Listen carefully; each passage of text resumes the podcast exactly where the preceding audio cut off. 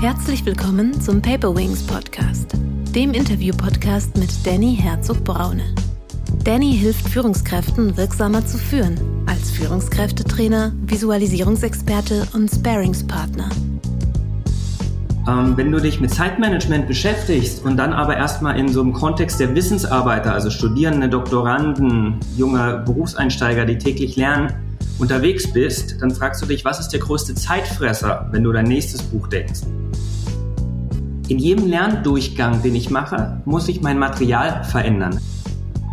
Also das, was du am Anfang einer Lerneinheit dir anschaust und am Ende, das wird am besten behalten, das in der Mitte hängt oft durch. Herzlich willkommen, liebe Zuhörerinnen und Zuhörer, zu einer neuen Paperwings Podcast Folge. Heute geht es um das Thema, wie erreiche ich Bestnoten? Als Experten habe ich den Speaker, inhaltlichen Allrounder und Autor mit Herzblut Dr. Martin Kregel eingeladen. Dr. Martin Kregel ist Coach, Motivationspsychologe, studierte in fünf Ländern und schloss das Studium der Psychologie und Wirtschaft mit Auszeichnung ab. Er ist Bestsellerautor und beschäftigte sich mit den unterschiedlichsten Themen Motivation, Zeitmanagement, Lernstrategien, Reisen viele, viele spannende Bücher, wenn man googelt und etwas über Martin Krengel herausfinden will. Heute geht es um sein Buch Bestnote. Er entwickelte neben Zeitmanagement-Konzepten für Schüler und Studenten und Berufseinsteiger ein spannendes Buch, was sich mit der Lernpsychologie beschäftigt. Er ist gefragter Hochschuldozent und möchte durch seine Arbeit vor allem eins beweisen. Erfolg und Selbstverwirklichung gehen Hand in Hand. Gute und beste Leistungen sind keine Frage der Begabung, auf die richtigen Methoden kommt es an.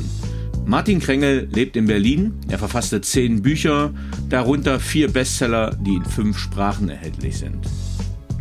Zu seinem Buch. Hier ist sie endlich, die ultimative Gebrauchsanleitung für Ihr Gehirn. Dr. Martin Krengel präsentiert sein krisensicheres 10-Schritt-Lernsystem, das dich zuverlässig zur perfekten Prüfung navigiert.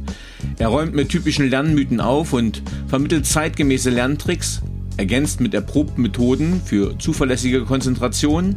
Er vermittelt die richtigen Schwerpunkte und wie man Lernstoff schneller erfasst und fest verankert. Als Lerncoach zeigt er, worauf es wirklich ankommt. Hier findet jeder in seiner persönlichen Last-Minute-Methode und eine extra Portion Motivation.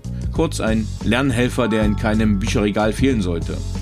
Es ist für alle Ehrgeizigen und Chaoten, für Studenten, Schüler und Leute, die sich beruflich weiterbilden. Mit seinen leicht anwendbaren Konzepten meisterst du jede Prüfung. Da lebenslanges Lernen auch für uns als Führungskräfte, als Mitarbeitende, als Coaches so wichtig ist, freue ich mich, einen Experten zu diesem Thema heute hier begrüßen zu dürfen. Herzlich willkommen, lieber Martin. Hallo aus Berlin, ich grüße euch. Lieber Martin, ich habe jetzt schon ein, zwei Worte gefunden und im Vorgespräch hast du mir auch schon gezeigt, was du für ein ja, mega Allrounder bist. Das heißt, du bist auf das Thema Lernpsychologie auf keinen Fall zu reduzieren. Äh, aber stell uns doch bitte deine Person selbst vor und sag uns mit eigenen Worten, wie du der Mensch wurdest, der du heute bist.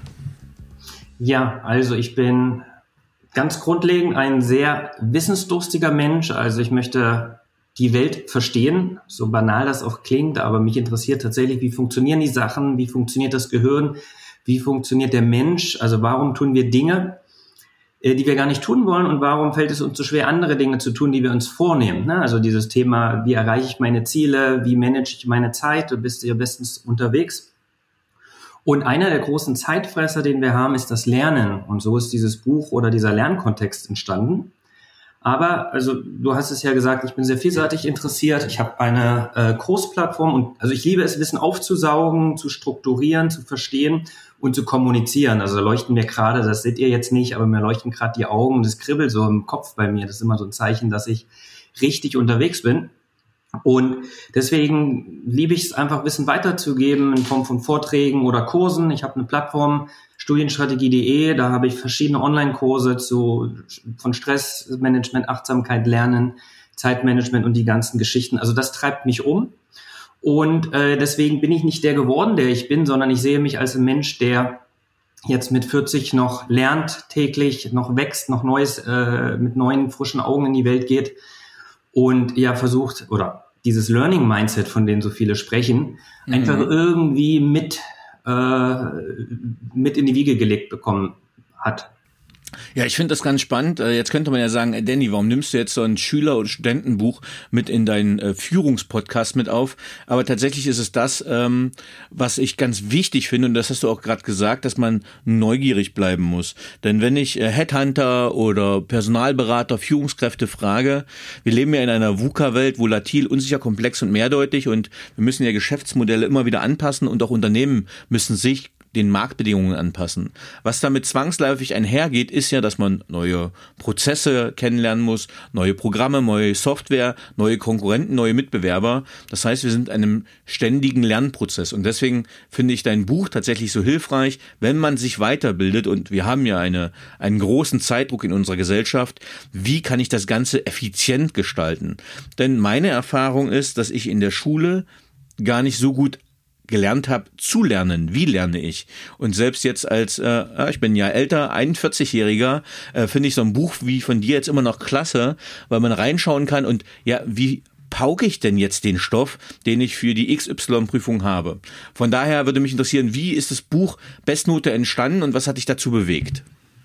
Ja, also ich habe ähm, äh, ja auch Management, äh, Wirtschaft studiert und wie viele andere Ökonomen, die das studieren, wusste ich damals halt auch noch nicht, was ich wirklich will. Ne? Wenn, wenn man mhm. so ein vielseitiger Kolibri ist, der in alle Richtungen schwirrt, dann bietet das Ökonomiestudium erstmal, ja, eine große, große Bandbreite an Dingen, die man da lernt und macht. Und so habe ich am Ende des Studiums mein erstes Buch geschrieben zu einem ähnlichen Thema, also Zeitmanagement im Studium. Mhm. Damals als, ich sag mal, der Erste, der das auf gleicher Augenhöhe gemacht hat. Ein Student, der noch studierte, für Studierende und habe dann angefangen, mein erstes Seminar äh, zu diesem Thema zu geben. No, und ich hatte das schon angedeutet, ähm, wenn du dich mit Zeitmanagement beschäftigst und dann aber erstmal in so einem Kontext der Wissensarbeiter, also Studierende, Doktoranden, junge Berufseinsteiger, die täglich lernen, unterwegs bist, dann fragst du dich, was ist der größte Zeitfresser, wenn du dein nächstes Buch denkst? Dann kam ein Buch zum Thema schneller lesen raus und dann eben äh, zum Thema Lernen, weil damit verbringen halt Studierende und Wissensarbeiter halt 90 Prozent ihrer Zeit, Informationen aufzunehmen, zu filtern und äh, zu kommunizieren. Und äh, tatsächlich äh, war es dann witzig, weil das Buch war für Studierende erstmal gedacht und für, ich sag mal, Abiturienten. Mhm. Und als ich dann mit dem Buch irgendwie unterwegs war, halt auf Konferenzen und, und Weiterbildung, dann griffen dazu halt auch ich sag mal 60, 70-Jährigen frei. Und da hatte ich erstmal so ganz naiv einem gesagt, ey, was machst du denn mit meinem Buch hier, als ich ihn da gesehen hatte? Ist doch gar nicht für dich. Und der war so beleidigt und wollte, dachte so, ja, ich würde gerne mal wissen, was damals falsch gelaufen ist. Mhm. Mhm. Und äh, tatsächlich jetzt ähm, bei den Büchern, klar, äh, da weiß ich es nicht ganz genau, aber wer jetzt zu mir in die, in die Kurse kommt, das mhm. sind tatsächlich Leute wie du, äh, du hattest es mir gesagt im Vorgespräch, ne, die irgendwie äh, im Fernstudium sind, neben dem Beruf noch lernen und das irgendwie alles auf, auf die Reihe unter einen Hut bringen müssen. Ne? Beruf und, und Weiterbildung. Mhm. Ja, also ähm, mit welchen Aussagen bist du denn als so als Lerncoach dann oft konfrontiert? Also was sind denn so die ja die meisten Fälle, äh, mit denen man ja konfrontiert wird? Naja, viele denken, und das ist der Lernmythos Nummer eins, ich kann das nicht oder das ist zu schwer oder zu komplex. Hm. Und ähm, man kann zeigen, tatsächlich, ich bin immer sehr bemüht, äh, dass ich meine Aussagen auch wissenschaftlich hinterlegen kann. Also ich kann dir Studien zeigen, da kannst du mit einem Lerntrick alleine deine Erinnerung vervierfachen. Mhm. Ich schaffe es innerhalb von drei Stunden, dass die Leute in meinem Speedreading-Kurs irgendwie ihre Lesegeschwindigkeit verdoppeln. Also das ist, ist so mein Kernmotto oder das, von dem ich wirklich überzeugt bin. Talent spielt gar nicht so eine große Rolle. Es ist die Übung und die Skills und dass du gute Mentoren hast, die dich voranbringen. Ja, jetzt, äh, du hast jetzt ähm, das Speedreading, das Schnelllesen schon angesprochen. Ähm, also ich bin, glaube ich, ein Langsamleser. Ähm, bin mir relativ sicher, ein guter Überflieger, aber ein Langsamleser. Äh, wie kann ich denn lernen, schnell zu lesen? Also das ist der Witz daran. Also es gibt ja dieses Speedreading, was von Thomas äh, Tony Busan äh, vor kurzem verstorben gegründet wurde und de facto alle Speedreading Bücher oder Kurse, die du da draußen hast, die bringen dir eine Technik bei. Die zeigen dir, hier ist der Werkzeugkoffer und hier kannst du ähm, hämmern. Mhm. So, dann haben die Leute aber Angst, dass sie die Wand kaputt machen. Mhm. Dann machen sie es trotzdem nicht. Und äh, was mir halt wichtig ist, dass ich art psychologisch äh, arbeite, dass die Leute ihren Perfektionismus loslassen, dass sie vertrauen, dass sie einen Text verstehen, obwohl sie vielleicht äh, doppelt so schnell unterwegs sind. Und vor allen Dingen äh, zeige ich ihnen, wie sie verstehen, also wie sie kritisch hinterfragen, was da steht und wie sie das sehr zielbezogen, dann kommt der Zeitmanager wieder durch, zielbezogen auf das anwenden, was sie wirklich brauchen. Ne, nehmen wir mal diese mhm. Bestnote, das ist ja heute der Gesprächsanlass. Mhm. Äh, da habe ich ganz viele Leute, die sagen, hey, ich lese mir mal schnell das Buch irgendwie am Nachttisch durch und dann sind die überfordert, weil da so viel Gutes drinsteht. Mhm. Und ähm, dann machen sie gar nichts. Oder sagen sie, ja, ich muss das Buch erst mal durchgelesen haben, bevor ich es anwende. Meine Erfahrung ist, ich liebe auch Ratgeber, ich lese unheimlich viel, aber inzwischen ähm, versuche ich, das Buch so schnell wie möglich durchzugehen. Also ich, ich scanne eher und ich filtere, gucke mir, was sind die Kernaussagen, wie ist die Argumentationslinie strukturiert, was davon brauche ich, und das ist jetzt ganz wichtig, was davon brauche ich jetzt für meine Situation, um meine aktuelle Herausforderung zu lösen. Hm. Und dann fasse ich das sofort zusammen. Also das finde ich ein, super Impuls, weil ich mache so zum Beispiel so Englisch-Coaching für Führungskräfte und dann gehe ich so Texte mit denen durch. Ähm, das heißt zum Beispiel von KPMG, PricewaterhouseCoopers und McKinsey, einfach so einen englischen Essay, den die dann aufbereiten und quasi wie in so einem, in einem Vortrag wiedergeben sollen. Und dann merke ich schon die Defizite der Bildung denn die fangen dann wirklich an, mit dem ersten Wort zu lesen. Dabei sind diese Texte oft gut strukturiert. Das heißt, diese Technik, was will das Gegenüber von mir? Also was ist die Aufgabe? Und wie detailliert will ich das überhaupt wiedergeben können? Da schrammen schon ganz viele am Ziel vorbei, weil sie ja Wort für Wort von Anfang an lesen, statt den Struktur und die Überbau erstmal zu begreifen. Ähm, wenn du jetzt du kriegst jetzt, ich nehme mal wirklich mal so ein Beispiel, äh, ich gebe jemandem dein Buch Bestnote in die Hand und sage, okay, halte mir in einer Stunde mal einen Vortrag, worum es in dem Buch geht. Was würdest du dieser Person jetzt sagen, wie sie am besten ihre Zeit nutzt, um die Essenzen aus diesem Buch rauszunehmen und einen Vortrag halten zu können relativ schnell. Weil das ist ja im Arbeitsalltag immer noch so eine Aufgabe, dass man der CEO sagt, okay, ich habe hier eine Studie XY, bereiten Sie das mal vor und sagen mir mal, worum es geht. Wunderbar. Und jetzt stell dir mal diese eine Stunde als Torte vor mhm. oder als Zeitstrahl. Und wir teilen die in fünf Abschnitte oder fünf, fünf äh, Kuchenstückchen. Äh, mhm. So, ganz zum Anfang, und das ist das Aller, Allerwichtigste, ich würde äh, komplett den Prozess umdrehen äh, und mit dem Ende beginnen. Mhm. Das heißt, wenn du sagst, ich soll den Vortrag halten, dann würde ich mir erstmal kurz notieren, wie ist die Vortragsstruktur. Mhm. Ne, also, wie viel Zeit habe ich? Ähm, was, wer sitzt da vor mir und was brauchen die für Informationen? Mhm. So, und dann gucke ich, dann würde ich in den nächsten 15 Minuten, also das sind so drei bis fünf Minuten, also ja, eigentlich ein bis drei Minuten würde ich sagen, mal kurz überlegen, wozu mache ich das und was erzeugt den höchsten Mehrwert. Mhm. Und dann habe ich so einen Leserfokus und kann damit erstmal das Buch durchblättern. Mhm. Und viele Schlüsselinformationen sind in den Überschriften, in Fettungen, in Unterstreichungen, in Bildern, hm. äh, versteckt. Also die Bestnote zum Beispiel hat äh, 24 Checklisten, glaube ich, über 100 Grafiken und Bilder, wo ich Dinge einfach illustriere oder in Tabellen mache. Das heißt, da sind so viele Informationshappen, die ich einfach nur durchs Durchblättern mitbekomme. Hm. Und dann, wenn ich einmal durch bin, dann kann ich noch mal kurz überlegen, okay, ich weiß jetzt, wo was ungefähr steht und wie ungefähr die Linie des Autos ist und kann dann noch mal ganz gezielt in ein oder zwei Kapitel mit Speedreading-Techniken reingehen und schnell überfliegen, damit ich ein tieferes Gesamtbild habe, äh, was vielleicht noch Details oder interessante Fakten sind. Mhm. Und der letzte Schritt ist dann einfach das Ganze zusammenzufassen. Ja, äh, finde ich finde ich ganz spannend, äh, weil in dem Fall bist du auch nicht jemand, der äh, Wasser predigt und Wein trinkt, denn das ist mir bei deinem Buch auch gleich positiv aufgefallen. Ich bin ja Visualisierungsexperte, weil ich halt sehr viel visuell wahrnehme und für mich auch ganz viele visuelle Aufbereitungen immer wichtig sind. Und ähm, genau das ist mir sehr positiv aufgefallen, dass du ja mit vielen Sketchnotes, Illustrationen, Grafiken arbeitest, äh, viele Piktogramme im Einsatz hast und so Grundregeln wie Strukturen einführst, ne? eingerückte Elemente, Fettdruck. Ähm, würdest du sagen, es gibt kulturelle Unterschiede. Du bist ja jetzt auch eine viel gereiste Person. Äh, würdest du sagen, in Deutschland sind Bücher so, in den USA so, in Asien so? Hast du da irgendwelche Erfahrungen gesammelt? Auf jeden Fall. Auf jeden Fall. Also ich hab, äh, bin viel in Lateinamerika unterwegs, da habe ich das Gefühl, da sind wir schon noch textwüstig unterwegs. Übrigens witzig, dass du sagst, ne, mit diesen Scribbles, kleine, kleine Nebengeschichte. Äh, das Buch ist ja schon vor zehn Jahren entstanden. Das ist jetzt praktisch eine Neuauflage, weil das so erfolgreich war, wurde es jetzt nochmal, ich sag mal, in, in, einen guten Verlag verlegt. Und damals äh, bin ich habe ich selber geskribbelt, weil einfach 80 Prozent der Informationen werden visuell verarbeitet. Ne? Und, und mhm. mir hilft das beim Schreiben. Ich male ein Bild und schreibe dann Text dazu.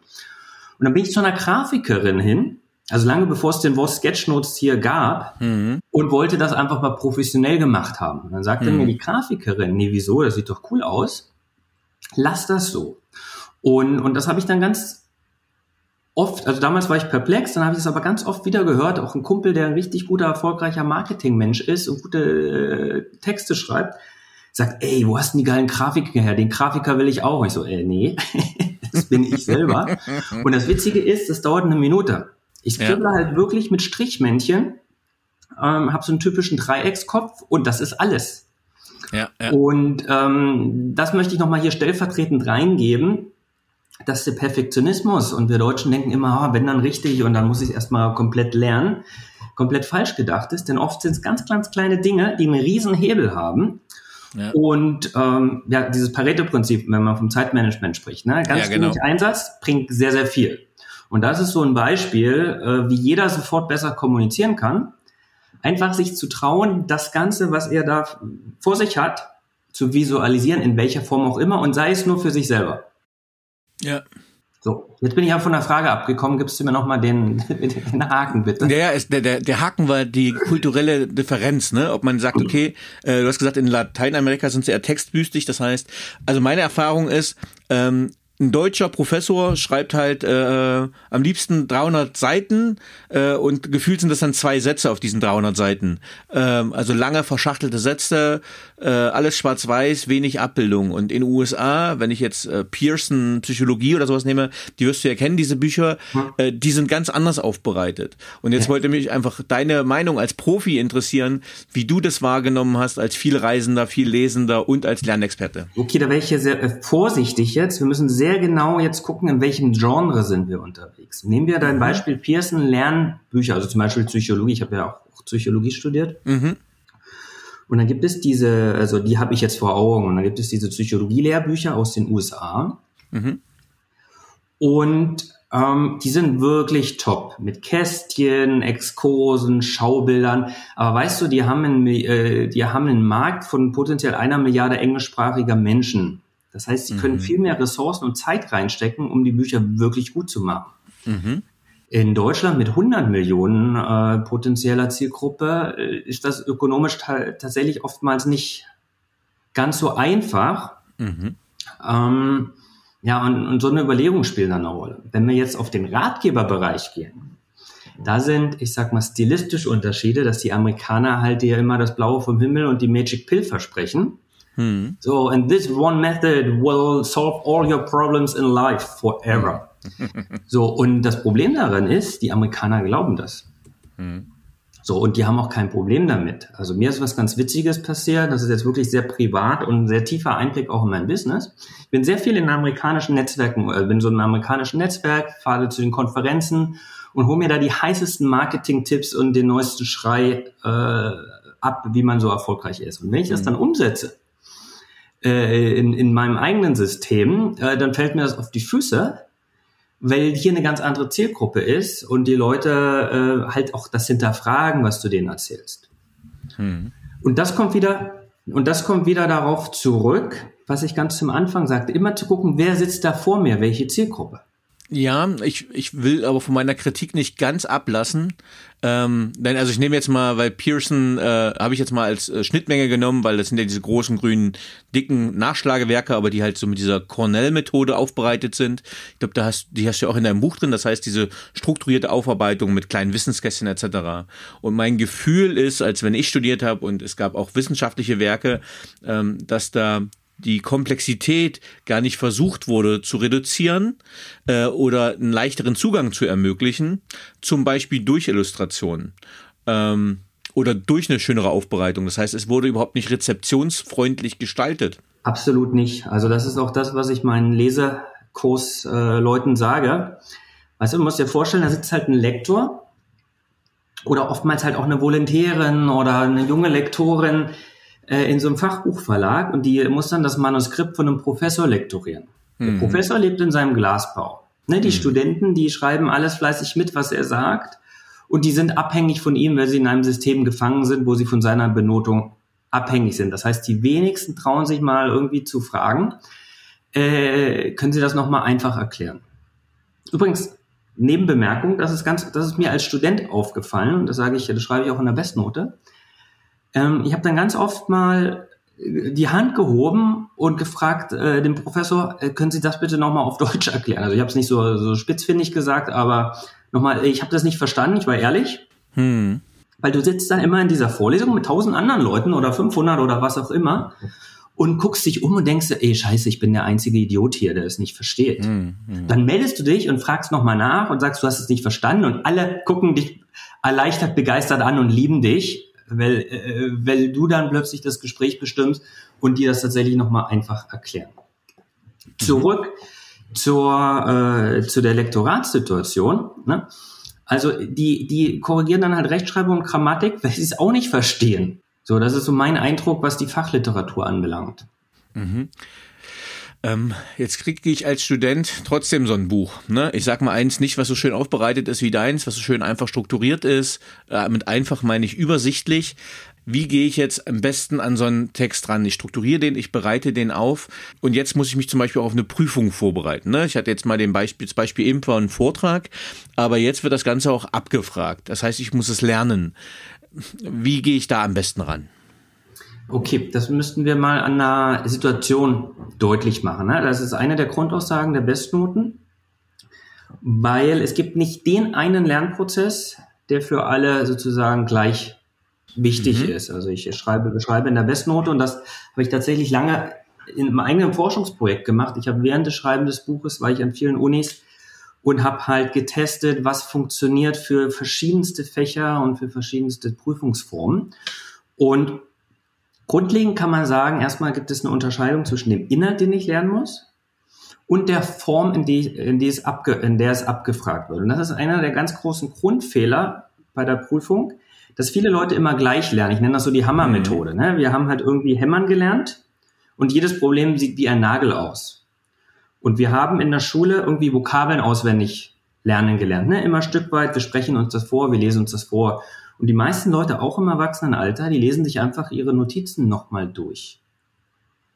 Und das ist ein großer Fehler, weil in meiner Ansicht nach in jedem Lerndurchgang, den ich mache, muss ich mein Material verändern. Ne? Du sprachst ja auch davon, dass du irgendwie deine Abschlussarbeit im Wissensmanagement mhm. geschrieben hast. Ne? Wissen heute, du sagst ja VUCA-Welt, äh, verändert sich, muss sich anpassen, muss immer wieder neu gefiltert und, und, und, und, und getwistet werden. Und so ist es im Lernprozess auch. Das heißt, wenn ich lerne, versuche ich immer das, was ich hier vor, mich, vor mir habe, äh, in, aufzuwerten. Ne, ich hatte letzte Woche eine Coachie, äh, auch die eine irgendwie Prüfung hatte als äh, Berufsbegleiten, habe ich gesagt, okay, fasse mir deine sechs Seiten kompliziertes Skript in einem Bild mhm. zusammen mhm. und schicke mir das. Und das verändert das Wissen und das bringt es auf eine neue Ebene. Ne? Aus Informationen werden Wissen, wird Verständnis. Das ist das eine auf der inhaltlichen Ebene.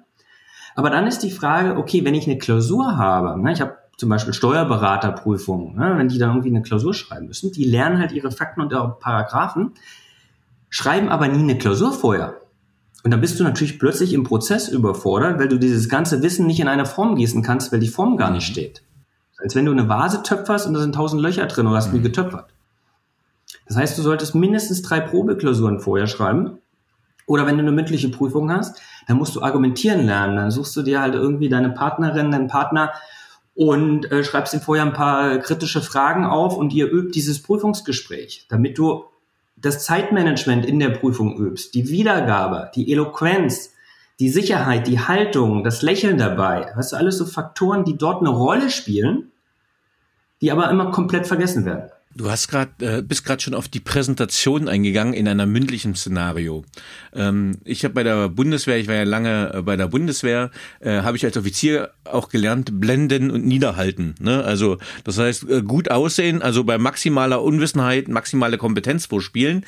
Ähm, das heißt gut aussehen dabei und äh, Gegenstrom abwiegeln. Ist das denn eine erfolgreiche Methode oder ein Teil eines Werkzeugkastens, den ich sinnvoll einsetzen kann? Absolut nicht. Also da bin ich überhaupt kein Freund von, weil A, glaube ich, dass man das äh, sehr schnell durchschaut und ein guter Prüfer bringt dich innerhalb von einer Minute aufs Glatteis. Mhm. Ja, also mir reicht vielleicht ein oder zwei Fragen, um dich zu zerstören, wenn ich das will. Ne? Also nicht zu zerstören, aber halt in deiner Sicherheit, deine Sicherheit zu demontieren oder zu prüfen, ob sie wirklich sicher ist oder geblendet ist. Also das ist eine sehr, sehr schwache Strategie. Es mag Situationen geben, wo man sich so ein bisschen durchwiegeln kann. Mhm. Oder du hast halt irgendwo jetzt, wenn es eine Präsentation ist, komplette, ich sag mal, Blauaugen vor dir. Mhm. Und ähm, kommst durch. Aber ich sage auch oder schreibe in dem Buch, ähm, also es ist ja witzig, es heißt äh, Lernerfolg verdoppeln, das sind also die ganzen Methoden, und Prüfungsangst halbieren. Aber ich gehe in dem Buch zum Beispiel nicht darauf ein, wie du halt psychologisch deine Prüfungsangst reduzierst, sondern der Kernpunkt ist, die Leute haben Prüfungsangst und dann nehmen die irgendwelche Bachblüten oder Tees, damit die Prüfungsangst weggeht. Aber das ist Schmarrn.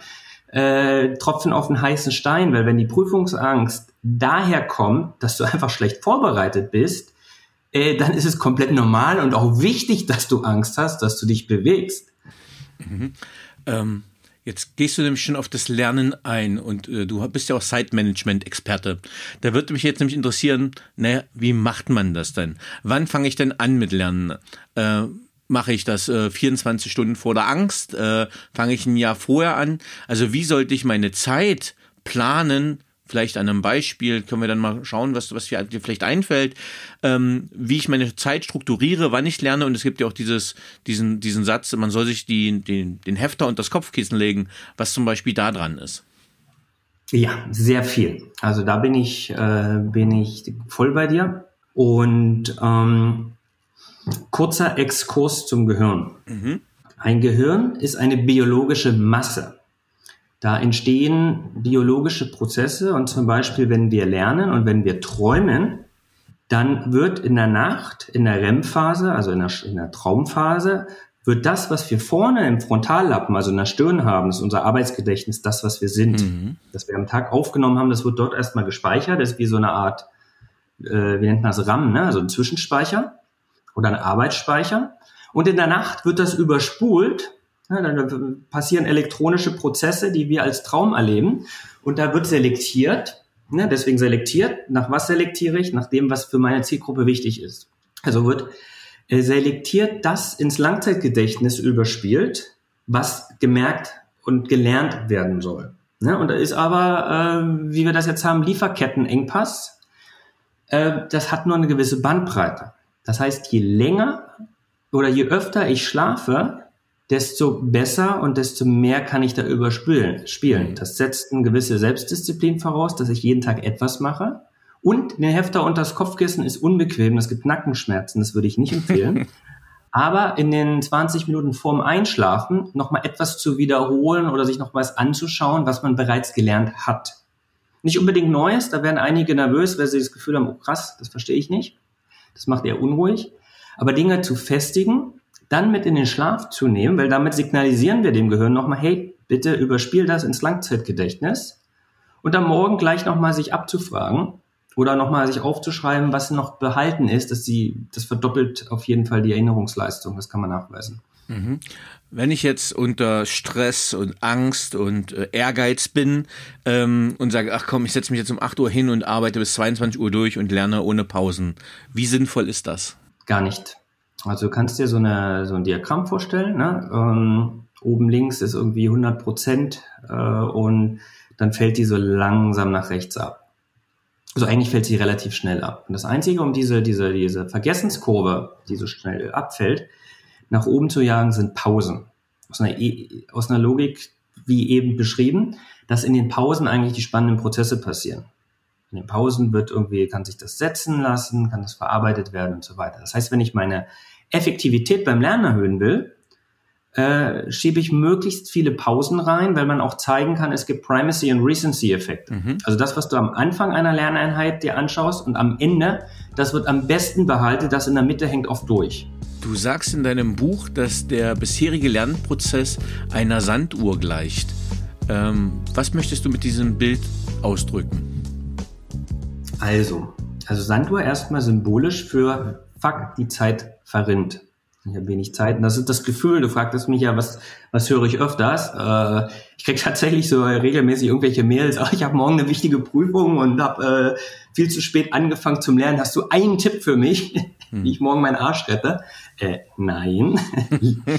äh, hol dir einen Zweitversuch und liest das Buch. Das wäre wär die korrekte Antwort, aber ich ignoriere das inzwischen, weil äh, ja, das sind, ist auch nicht meine Zielgruppe ähm, sondern ich richte mich halt an Leuten, die schon relativ gut unterwegs sind, aber die sich irgendwie selber Stress machen und überfordern. Okay, ähm, deine Frage nochmal, sorry. Ähm, das Sanduhrprinzip, was äh, machst du mit dem Bild genau? Genau, also äh, Zeit ist immer zu knapp. Das, das ist zum einen das Symbol und oben in, der, in, dem, in dem Bauch ist die Informationsaufnahme. Ne? Also wir haben schon drüber gesprochen, dass die Leseprozesse bei vielen, die da nicht geschult sind, unheimlich lang sind und ähm, unten ist die, ist die äh, Wissensspeicherung.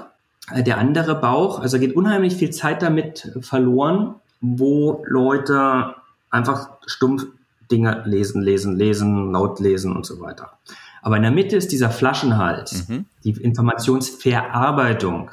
Also was mache ich mit den Informationen? Und je mehr ich mich tief, tief mit, den, äh, mit dem Lernstoff beschäftige, desto besser kann ich es behalten. Also was heißt tiefes Lernen? Was heißt Informationsverarbeitung? Das, was ich schon vorhin beschrieben habe, also zum Beispiel sechs Seiten auf einer Seite neu zusammenfassen, idealerweise mit einem Bild dazu.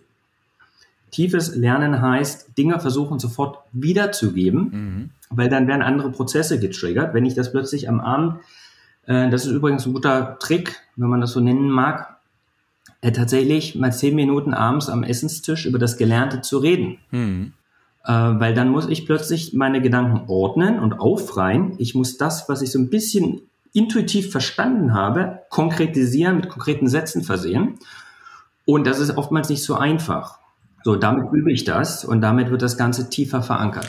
das ist ein gutes Beispiel, wenn man es einfach mal in den Alltag überträgt, wenn ich gerade, keine Ahnung, ich sage mal, ich gucke Tagesschau äh, und danach will ich meiner Frau erzählen, was ich gerade gesehen habe und eben kam ich mir noch ganz schlau vor, welche Informationen ich gerade aufgenommen habe, aber in dem Moment, wo ich sie wiedergeben will, äh, es halt gefühlt vorn und hinten nicht, ne? Dann wird halt aus einer UN wird dann eine NATO, aus einer aus einem Konflikt wird eine Krise, also irgendwie aus äh, aus einem Putin wird äh, ein Show, Show Shoigu. Das heißt, die Informationen, die ich eben noch rezipiert habe, kann ich schon gar nicht mehr richtig wiedergeben.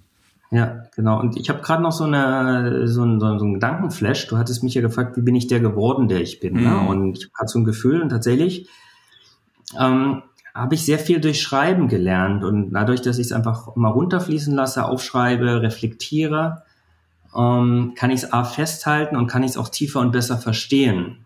Also das ist auch eine gute Idee, halt einfach so ein Learn Journal zu führen und zu sagen, okay, was habe ich denn heute äh, inhaltlich gelernt? Okay, das mache ich vielleicht mit den Zusammenfassungen. Aber was habe ich über mich im Prozess gelernt? Wann fiel es mir leicht zu, zu lernen und Informationen aufzunehmen? Wie habe ich heute, äh, kann mir halt irgendwie dann Bienchen malen du, kommst, kennst das ja vielleicht auch noch von früher, ne, wenn äh, aus dem Osten, ne, wenn es dann Bienchen und Raketen gab im Tagebuch. Schnecken. Äh, Bienchen Schneck, und Schnecken. Schnecken. Ja, ich habe äh, oh. gab Schnecken. Ja. Deswegen bist du Zeitmanager geworden. Du hast immer die Schnecken bekommen. Das hat dich so geärgert. Äh, ich bin so kräftig geworden, dass ich mein eigenes Haus tragen kann. Äh, Spaß. ja, ja, ja. Also äh, tatsächlich ähm, das zu reflektieren und aufzubereiten, ist eine gute Geschichte. Ja, ja, super. Ähm, du hast vorhin schon mal gesagt, dass man eventuell ja einen Partner mit reinzieht in den Dialog beim Lernen, einen Freund, wie auch immer. Ähm, und da ist für mich die Frage, wie wichtig sind Lerngruppen? Lerngruppen sind zweischneidig. Mhm. Also, nein, anders. Also ich würde sagen, grundsätzlich sind Lerngruppen eine gute Idee, wenn sie dich nicht zu sehr stressen. Mhm. Ja, weil die müssen ja auch organisiert werden und so. Das heißt, sie dürfen nicht zu groß sein. Und äh, sie sollten gut ausgewählt sein, also mit Leuten, die dich motivieren, die halt auch mal ziehen und dir die Dinge erklären, wenn du es mal irgendwie nicht geschafft hast, vorzubereiten oder du einen Hänger hast. Das ist natürlich ideal. Mhm. Aber ähm, es gibt ja auch immer die Frage, also kann ich so einen Schlofer in meiner Lerngruppe haben oder einer, der nicht so ganz so weit ist oder dem das ein bisschen schwieriger fällt? Ja, ich würde sagen, vielleicht nicht in einer Lerngruppe mit mehreren Leuten, dann bremst das. Aber wenn du dir ein Coachie nimmst als Lernender, mhm Ne, also du hast es so halb verstanden, aber gibt es einen, der checkt es gar nicht. Das ist eigentlich ideal, um mit dem, ich sag mal, ein Tandem zu machen, dass du ihm erklärst, worum es da geht. Und das wird dich zu einem sehr guten Lerner machen und ihn zumindest zu einem mittelguten. Weil dadurch, dass ich das erkläre, also ich habe das gemerkt, als ich angefangen habe, Zeitmanagement-Seminare zu machen, dass mein Zeitmanagement plötzlich nochmal auf ein ganz anderes Level kam, weil es bei mir viel präsenter in meinem Nervensystem, in meinem Unterbewussten verankert war, weil ich es anderen beibringe. Manchmal denke ich mir, ach, jetzt hast du keine Lust, jetzt machst du doch lieber die Playstation an oder gehst doch mal auf Netflix. Manchmal hat man ja mit so einem inneren Schweinehund so ein bisschen zu kämpfen. Ähm, hättest du Tipps, wie man den besiegen kann? Also, ich würde den inneren Schweinehund auf jeden Fall nicht zu eng anleihen oder irgendwie den, die Schlaftablette geben oder einschläfern. Der innere Schweinehund ist ja ein Anteil von uns, mhm. der einfach darauf aufmerksam macht, dass jetzt irgendwie A, die Art oder die, Auf, äh, die Aufgabe, auf das ist die Art, wie wir Aufgaben angehen, dass die zu langweilig ist. Ja, das interessiert uns nicht stark genug, dass es uns nicht motiviert. Mhm. Muss ich mir überlegen, wie kann ich meinen Arbeitsprozess, meinen Lernprozess so gestalten, dass er angenehmer wird und dass ich mich leichter dafür motivieren kann. Zum anderen, also ist eine Signalwirkung. Mhm. Das andere ist die zweite Signalwirkung, vielleicht bin ich gerade baff und alle. So, Netflix ist okay. Das Gefährliche ist aber, dass du mit Netflix so eine Art Droge hast. Ne? Also eine Droge, die einfach dich nur zuballert und dich ablenkt, aber auch das, was du vorher gelernt hast, überlagerst. Ne? Stell dir mal vor, du lernst halt irgendwie für deine Rechnungswesenprüfung mhm. oder für deine Steuerberaterprüfung, was auch immer. Mhm. Und das ist echt langweiliger, zäher Tobak. Mhm.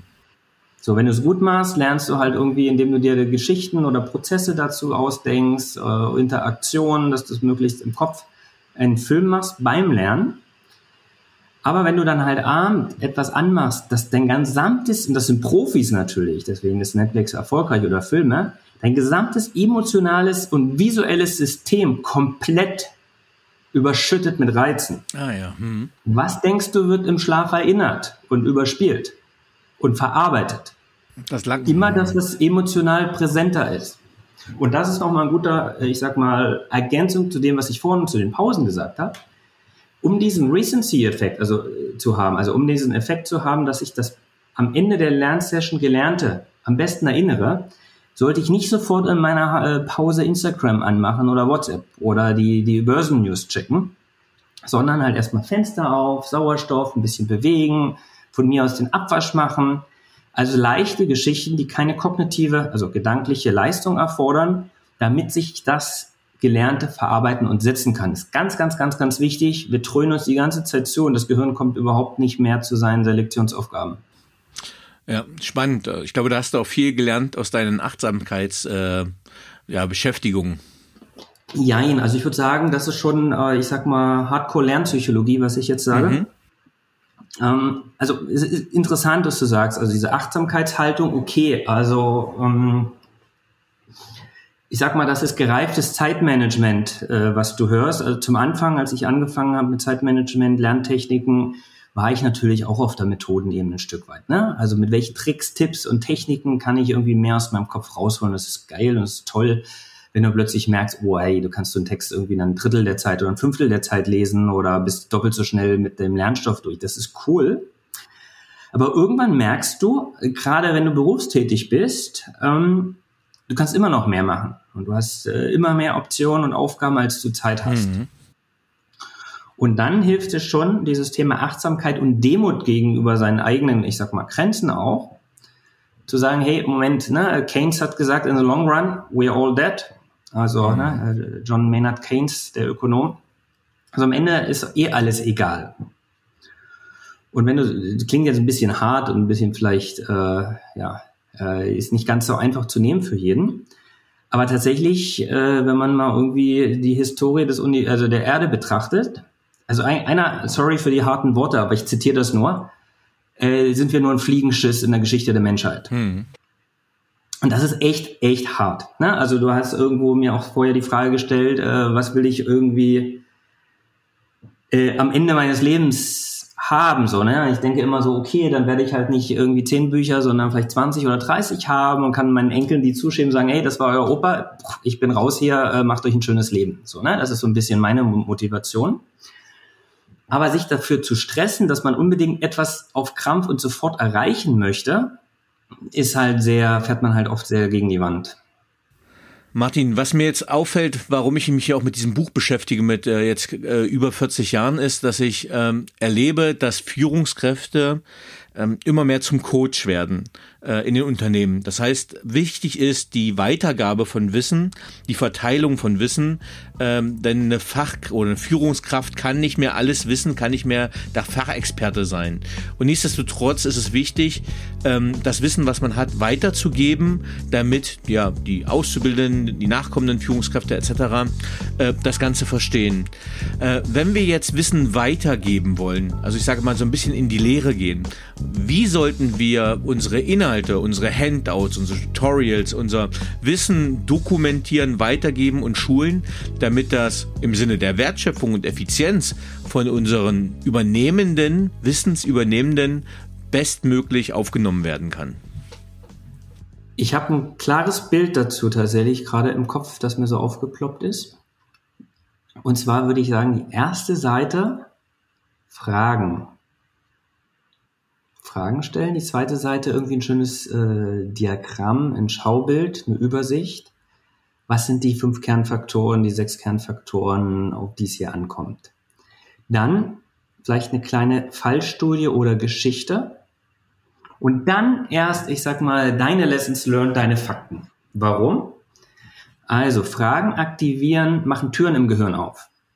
Wenn du jemandem einen Ratschlag gibst oder sagst, die Welt ist so, die Welt ist grün, das hast du gelernt in deiner Managementlaufbahn und das sollst du jetzt auch lernen, dann sagt er in dem Moment, meine Welt ist blau, ich gucke gerne in den Himmel. Mhm. So, also Fragen öffnen Türen und verschließen sie nicht. 80 Prozent der Informationen werden vom Gehirn visuell verarbeitet. Ne, also von daher irgendwie so ein Schlüsselbild oder irgendwie auf jeden Fall irgendeine Art der Visualisierung ist wichtig, ne, um halt das auch ich sag mal, griffig zu machen mhm. für den Gehirn. Und Menschen lieben Geschichten. Das war die einzige Form, bevor wir die Schrift hatten. Geschichten, Lieder, Gedichte, um Wissen weiterzutragen. Das ist ja ganz groß in der Renaissance. Ne? Storytelling hast du hoch und runter im Management. Aber tatsächlich ähm, machen Geschichten nämlich etwas, was Informationen nicht unbedingt können. Nämlich sie verbinden Fakten. Mhm. Ne? Die Geschichte beginnt hier, verläuft über diese Berge da, taucht dann hier ab, macht da eine Kurve. Und ne, du merkst jetzt vielleicht als Leser, der jetzt hier irgendwo im Auto sitzt, dass du plötzlich irgendwie dein eigenes Bild im Kopf erzeugt. Mhm. Und dass ich sechs, sieben Fakten genannt habe, die aber irgendwie alle in einer logischen Reihenfolge sind, auch wenn diese logische Reihenfolge komplett flexibel und variabel ist. Ja, Martin, vielen, vielen lieben Dank. Also, was ich den Zuhörenden einfach hier mit auf den Weg geben kann, äh, jemand, der sich sehr viel mit Visualisierung und Strukturierung beschäftigt, kann ich das Buch ähm, nur empfehlen. Denn das, was Martin gerade auch gesagt hat, also ich nehme das Beispiel Struktogramm, Mindmaps etc., wann solche Übersichten sinnvoll sind, zielführend sind, wann die hilfreich sind, das kann man da sehr gut übernehmen, auch für unterschiedliche Disziplinen, ne, sei es Jura, Mathe etc., gibt es da coole Lerntechniken. Also äh, vielen lieben Dank äh, für den Input zu Wie erreiche ich Bestnoten? Und jetzt hätte ich noch ein paar persönliche Fragen, lieber Martin. Sehr, sehr gerne. Darf ich noch eine Ergänzung machen? Gerne. Ja, für deine Zielgruppe der Führungskräfte. Es gibt ein, ein Schwesternbuch, das heißt Golden Rules. Da geht es mehr so um diese Zeitmanagement, Motivations, Fokusaspekte. Und da sind zum Beispiel halt auch Übersichten, Wochenpläne drin, wie man seine Zeit so ein Stückchen takten kann, dass man sowohl die Struktur hinbekommt, als auch Flexibilität. Also vielleicht wäre das auch nochmal ein, äh, ein Blick wert, beziehungsweise es gibt auch einen, ich habe einen äh, Brain News, mein Newsletter, da schicke ich äh, auch diese Übersichten, diese Tagespläne dann direkt zu. Wer sich da ein bisschen, wer da ein bisschen mitlesen, ein bisschen mitsurfen will, der ist herzlich willkommen. Sehr cool. Vielen Dank für diese Empfehlung. Ähm, nun zu meinen Fragen. Auf welchen beruflichen Fehler oder Erfahrung hättest du gerne verzichtet? Also ich glaube auf keinen, denn ähm, wir müssen alle mal irgendwie daneben greifen, wir müssen alle uns verirren äh, und nein, also alles alles schick. Ähm, wichtig ist es zweimal mehr aufzustehen als einmal hinzufallen. Ne? Ja, Grundsatz der Resilienz, guter Punkt. Ähm, auf welche berufliche Leistung bist du besonders stolz? Ja, in der Tat sind wir da am Kernthema äh, heute. Also ähm, ich habe irgendwann mal gedacht, ich würde gerne Autor sein. So, das formte sich im Laufe meines Studiums oder mit dem Schreiben des ersten Buches.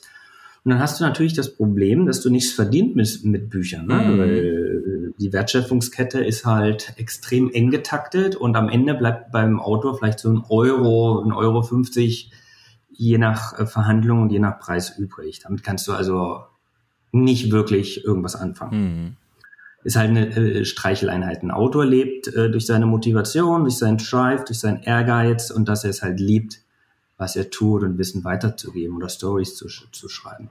Aber ich habe gesagt, na Moment mal, ich würde gerne vom Schreiben leben können.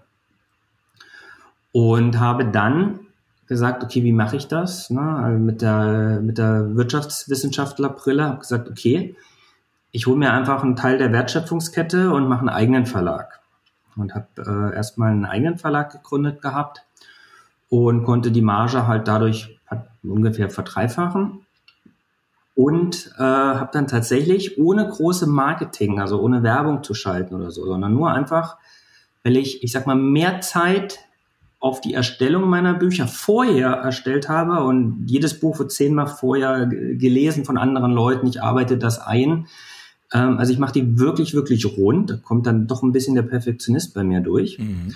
Das war das beste Marketing am Ende, weil die sich einfach weiterempfohlen haben und ein bisschen mit meinem Newsletter und mit meiner Webseite noch unterstützt. Aber ich habe dann tatsächlich geschafft, in den letzten zehn Jahren 200.000 Bücher selber zu verkaufen. Mhm. Ungefähr. Und konnte davon so gut leben, dass ich tatsächlich irgendwie sieben Jahre Nomade war, um die Welt gereist bin bis Corona und äh, darauf bin ich halt wirklich stolz, dass ich diesen Traum vom Schreiben leben zu können wahrgemacht habe. Bis zu einem gewissen Punkt, da bin ich ehrlich, also jetzt orientiere ich mich gerade um, also ich mache jetzt wieder mehr, gehe wieder mehr in, in auch äh, in, in, in deine Richtung, Führungskräfte, High Potentials, Vorträge, ich habe wieder Lust auf Leute, noch so viel Wörterteil vor mir. Hm. und so viel Texten, also mache ich einen Schwenk. Deswegen jetzt halt auch äh, dieser Anlass heute, die Bestnote nochmal in der Neuerscheinung mit einem, mit einem echt toll, tollen Verlag, äh, den ich sehr schätze.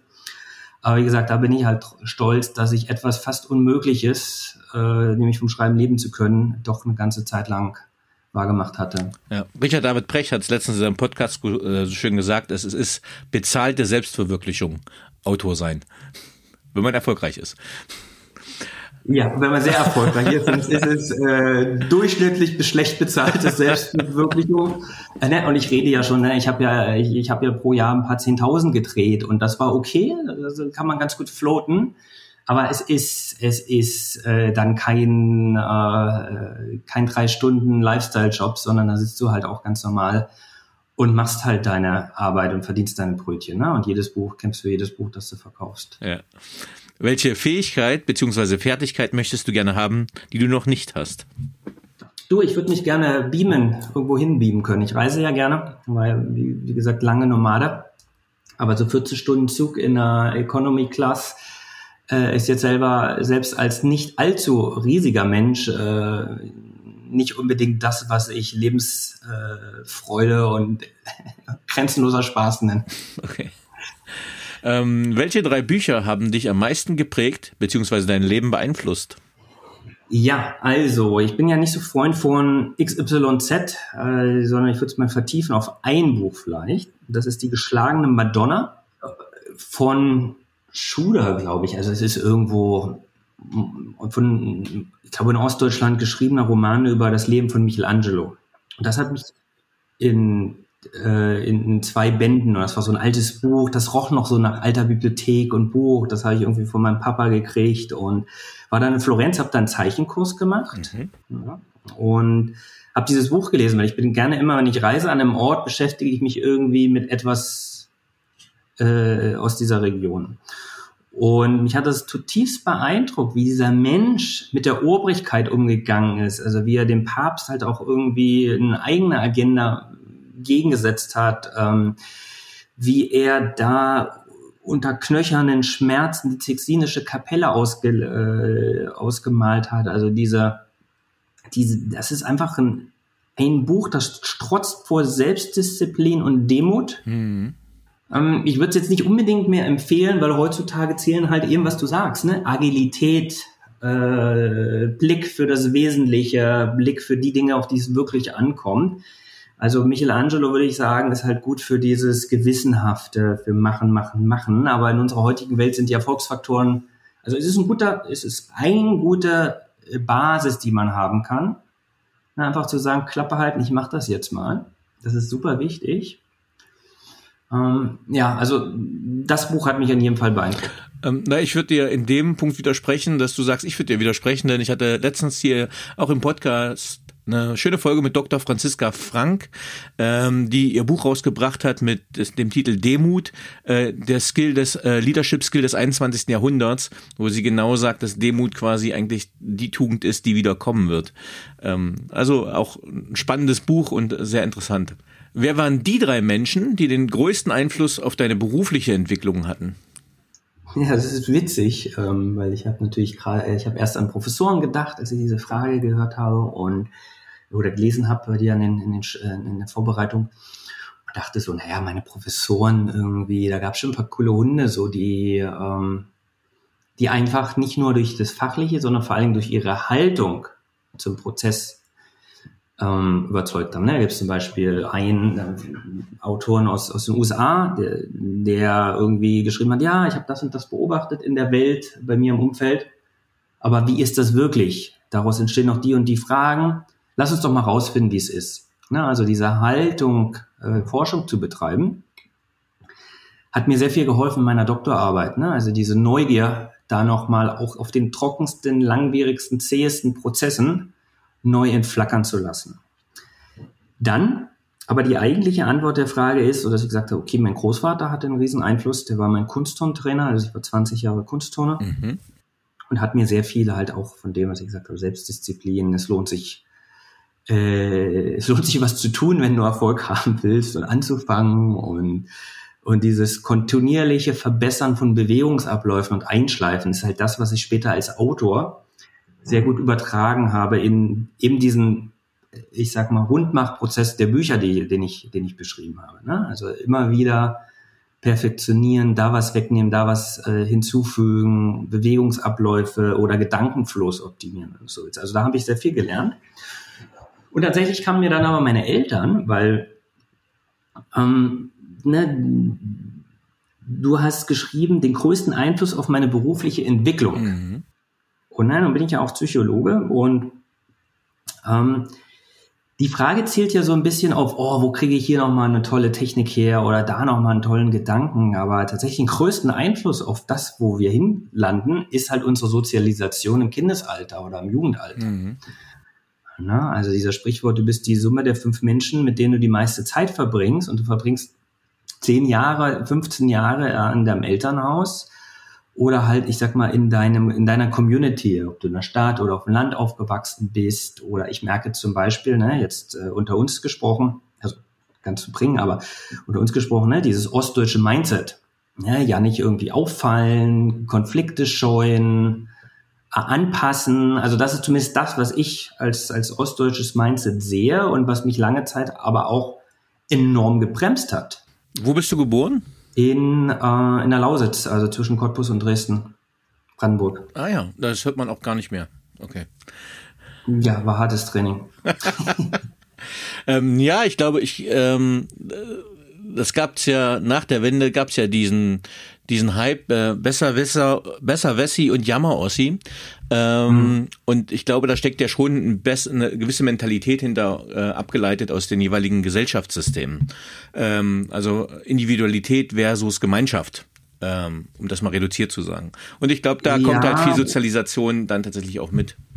Ja, also es war ein Beispiel. Also ich glaube, ähm, du hattest mich ja vorhin nach meinen interkulturellen Erfahrungen gefragt. Ich würde sagen, also wir sind alle Jammer, Jammerdeutsche. und es ist tatsächlich so, ne? Also ähm, äh, wenn du irgendwie in Lateinamerika flirtest, ne, sagst du, hey, finde ich toll. Ne, sagst du offen und, und bringst halt dein Inneres sozusagen nach außen, kannst das dem Gegenüber zeigen. Und da hat niemand Problem damit. Mhm. So, hier fängst du an zu flirten an der Bushaltestelle und beschwerst dich, dass der Bus zu spät kommt, dass das Wetter wieder scheiße ist. Also so beginnst du hier ein Gespräch. Hm. Egal, ob es jetzt Flirten ist oder irgendwie äh, in, in, äh, in, in der Pause von einer Konferenz am Buffet. Äh, oh, nee, also ich hätte jetzt lieber ein bisschen mehr vegane Optionen gehabt. So, ne? Das ist der Opener schlechthin. Nee. So, ne? so, also so in der Art. Und, naja, egal. Das ist ein anderes Thema. Okay. Ähm, Exkurs Ende. Ähm, wenn du den jugendlichen Martin treffen würdest, was würdest du ihm raten? Mach keinen Salto-Abgang vom Reck, wenn du verliebt bist. Damit habe ich meine. Damit habe ich nicht gerechnet, entschuldige. Okay, äh, erklär das bitte. Ja, nee, also da habe ich mir meine Turnerkarriere dann beendet. Äh, ich war halt irgendwie äh, verliebt, bin in die Turnhalle gefahren, habe meinen Abgang gemacht und habe aber Informationen getilgt, ne? Also dass die Bodenmatte, die ich da hingelegt habe, viel zu hart war und ich hatte halt Energie, ich war freudig, habe das Ding zu hoch gemacht, habe das überdreht, habe mir meine Wirbelsäule überstreckt, also äh, Bandscheiben beschädigt und ja, dann war er von von 100, ich wollte so irgendwie noch Deutsch auf deutsche Meisterschaften trainieren, von 100 auf 0 äh, in einer Nacht okay. und ja, das, das würde ich tatsächlich, diesen Fehler würde ich gerne verhindert haben, aber andererseits, andererseits ähm, hat es den Weg und den Schalter freigemacht für ganz andere Entwicklungen und Potenziale. Also von daher, äh, Gott sei Dank ist nichts wirklich krasses passiert, außer dass ich halt irgendwie äh, öfters mal äh, dran arbeiten muss, dass ich die Haltung stabilisiere. Ähm, ja, Okay, danke für den Impuls. Entschuldige bitte meinen äh, humorvollen Ausreißer, aber damit habe ich, äh, das war eine überraschende Antwort für mich, die ich noch nicht gehört hatte. Deswegen, äh, mein Nein, also so soll es sein und das ist für mich das größte Kompliment als Autor, wenn ich jemanden sehe, der irgendein Buch von mir liest oder dieses Reisebuch, was ja wirklich äh, als Comedy geschrieben ist und wenn die Leute plötzlich laut anfangen zu lachen über irgendeinen Impuls oder Gedanken, den sie haben, das ist für mich das schönste Geschenk. Also da musst du dich nicht entschuldigen. Okay, cool. Was möchtest du am Ende deines Lebens von dir sagen können, erreicht zu haben? Also früher war es, wie gesagt, ich hatte immer so vor mir, oh, jetzt kribbelt's wieder in meinem Kopf, so, ne, dieses Bücher, also ein Bücherregal da irgendwie in meinem alten Jugendzimmer und das wollte ich mal mit meinen eigenen Büchern füllen. Nur habe ich das Problem mit, mit Anfang 40, dass das schon voll ist. Hm. und denke mir so, hm, naja, jetzt mache ich einfach das Regal größer. Nee, äh, jetzt, äh, egal, jetzt ne, muss ich mich ein bisschen mit mir auseinandersetzen. Und ähm, ich, ich habe jetzt gerade tatsächlich was Blumiges im, im, im, im, im Gefühl. Ich, ich bringe das mal nach draußen. Ähm, aber in den Momenten ruhend ein genussvolles, sinnvolles Leben gehabt zu haben. Mhm. Das ist mir gerade irgendwie so zugeflogen, ähm, weil, weil, ne, du hast ja gesagt, du machst auch, auch Resilienz und so weiter. Weil dieses im Moment ruhen, weil ich habe das auch, ich habe so meinen Tag optimiert und strukturiert, ich bin vorangekommen, hatte Erfolg äh, mit den Büchern und, und, und habe zweimal mit Bestnote mein Studium abgeschlossen und, und so weiter. Und habe dann aber irgendwann gemerkt, hey, Moment mal, ich erreiche jetzt zwar viel, habe echt meine Produktivität irgendwie verexplodiert, und aber ich genieße den Prozess nicht genügend. Mhm. Also natürlich macht mir das Spaß, wenn ich kreativ bin oder jetzt mit dir irgendwie in Dialog bin und, und Wissen teilen kann und so weiter. Das macht mir unheimlich viel Spaß. Aber so das dazwischen hat sich oft halt gehechelt angefühlt. Und da habe ich dann irgendwann gemerkt, hey, stopp mal. Äh, ist das, das ist nicht wirklich das, was ich will und meine Lebensmission, ne? Und die, die hat es mich ja, äh, das habe ich ganz am Anfang gesagt, ne? Ich bin neugierig, will die Sachen verstehen und, und kommunizieren habe ich dann ergänzt zu sagen, naja, okay, jeden Tag ein Stück glücklich sein.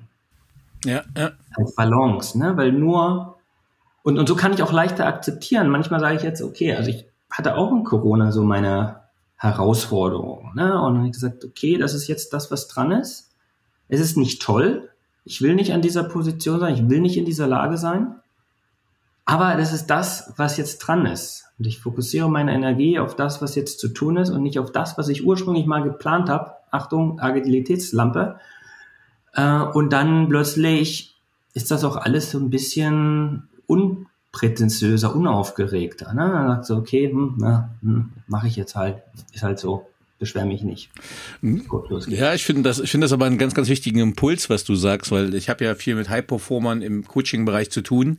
Ähm, ich sage mal auf der Paper-Wings-Seite, im CEO-Consulting etc.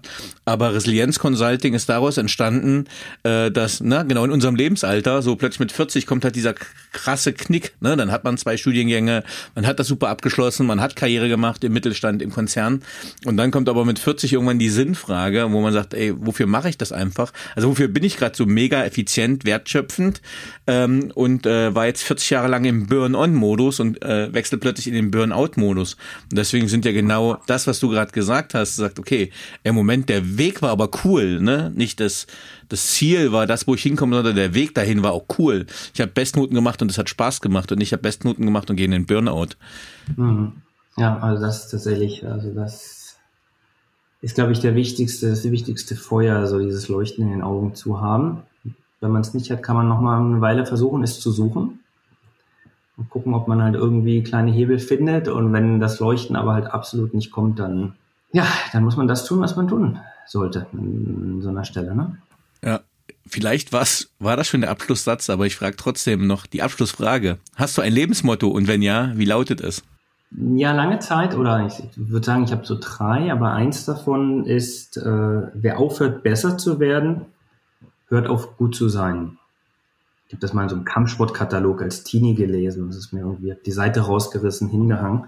Also ich erkläre das mal, weil das sonst äh, vielleicht äh, zu schwach ist. Wer aufhört, besser zu werden, hört auf, gut zu sein. Das klingt sehr irgendwie nach Perfektionist. Und ähm, ist aber in diesem Kontext eher so zu deuten, dass wer aufhört umzulernen und sich weiterzuentwickeln, der verliert den Anschluss, weil die Zeit sich heutzutage so schnell ändert und die Erfolgsfaktoren sich so schnell ändern, dass wir flexibel im Kopf bleiben dürfen und sollten, äh, wenn wir nicht den Anschluss äh, verpassen wollen oder einfach am Ball bleiben. Und lebenslanges Lernen ist dann nicht so eine geschönte Management-Phrase, sondern einfach sollte wirklich Haltung eines jeden sein, also diese Neugier und Offenheit zu sagen, okay, also Uni war schön, Ausbildung war schön, ich habe was gelernt, aber ich werde noch dreimal komplett neu denken in meinem Leben und das ist auch okay und das macht es halt auch spannend. Cool. Dankeschön. Ja, Martin, vielen, vielen, vielen lieben Dank für diese, dieses äh, ja, unterschiedlich strukturierte Gespräch. Äh, wir hatten einen relativen inhaltlichen Fokus auf äh, Bestnote, ein ziemlich cooles Buch, äh, wo es um Lernstrategien und Lerneffizienz und Wertschöpfung geht, haben dann aber noch ein paar pädagogische oder philosophische Ausflüge gemacht. Vielen, vielen Dank, dass du Gast im Paperwings Podcast warst. Sehr gern. Tschüss. Ciao. So, liebe Zuhörerinnen und Zuhörer, ich hoffe, Ihnen hat dieser Podcast gefallen. Wenn er Ihnen gefallen hat, hinterlassen Sie gerne ein Abo, eine positive Bewertung und empfehlen Sie diesen Podcast weiter.